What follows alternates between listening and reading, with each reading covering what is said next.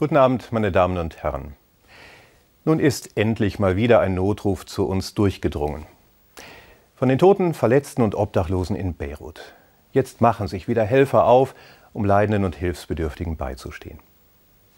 Aber wie war das noch vor einigen Tagen?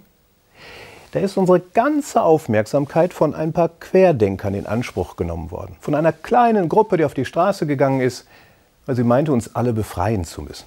Tagelang wurde darüber berichtet und alles andere ist hinten rübergefallen.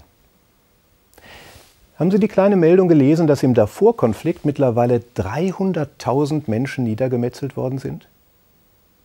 Denken Sie gelegentlich noch daran, dass in den syrischen Flüchtlingslagern immer noch Hunderttausende vor sich hin vegetieren? Ist Ihnen bewusst, dass nach wie vor etwa 800 Millionen Menschen unter Hunger leiden? Gemessen daran sind die Probleme, mit denen wir es in Deutschland zu tun haben, doch überschaubar.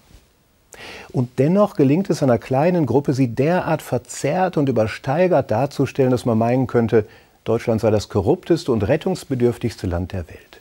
Wie bitte? Wir haben eines der besten Gesundheitssysteme der Welt. Wir haben genug zu essen. Wir können unsere Meinung sagen, auch wenn sie noch so absurd klingt. Wir haben Medien, die im Großen und Ganzen einen ordentlichen Job machen und nun wirklich nicht gleichgeschaltet sind. Und wir haben eine Regierung, von der Menschen in vielen anderen Ländern nur träumen können und keine, die uns eine Schlinge um den Hals legen will, wie es immer wieder heißt. Versuchen wir doch mit den Füßen auf dem Boden zu bleiben und uns nicht in die Irre führen zu lassen. Und weiten wir unseren Blick über das hinaus, was uns eine kleine ideologisch überdrehte Gruppe als das wichtigste aller Probleme verkaufen will. Es gibt so viel, was wir ganz konkret tun können, um unsere Welt ein gutes Stück besser zu machen. In meinem Freundes- und Bekanntenkreis beobachte ich, dass immer mehr genau das wollen und tun. Sie sind diese ideologisch aufgeladene Diskussionen, diese zur Schau gestellte Empörung und dieses narzisstische um sich selber kreisen einfach Leid. Sie wollen sich an der Lösung von tatsächlichen Problemen beteiligen. Ich habe mich als Wahlhelferin gemeldet, hat mir gestern noch eine Freundin gesagt.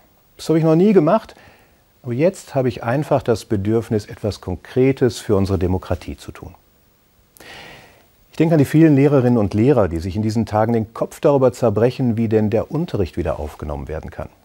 Und sich dabei schlicht und einfach von der Frage leiten lassen, was die Kinder brauchen und was am besten funktioniert. Eine Gruppe in meiner Kirchengemeinde macht sich gerade jetzt wieder stark für Menschen in Afrika und Lateinamerika, eben weil sie aus dem Blick geraten sind und weil die Spenden eingebrochen sind. Es gibt so viele Möglichkeiten, sich an der Lösung konkreter Probleme zu beteiligen und sich nicht in ideologisch aufgeladene Diskussionen hineinziehen zu lassen. Mir hilft dabei ein kleines Gebet, das ich schon seit vielen Jahren immer wieder mal spreche. Gott, gib mir die Gelassenheit, Dinge hinzunehmen, die ich nicht ändern kann. Den Mut, Dinge zu ändern, die ich ändern kann. Und die Weisheit, das eine vom anderen zu unterscheiden.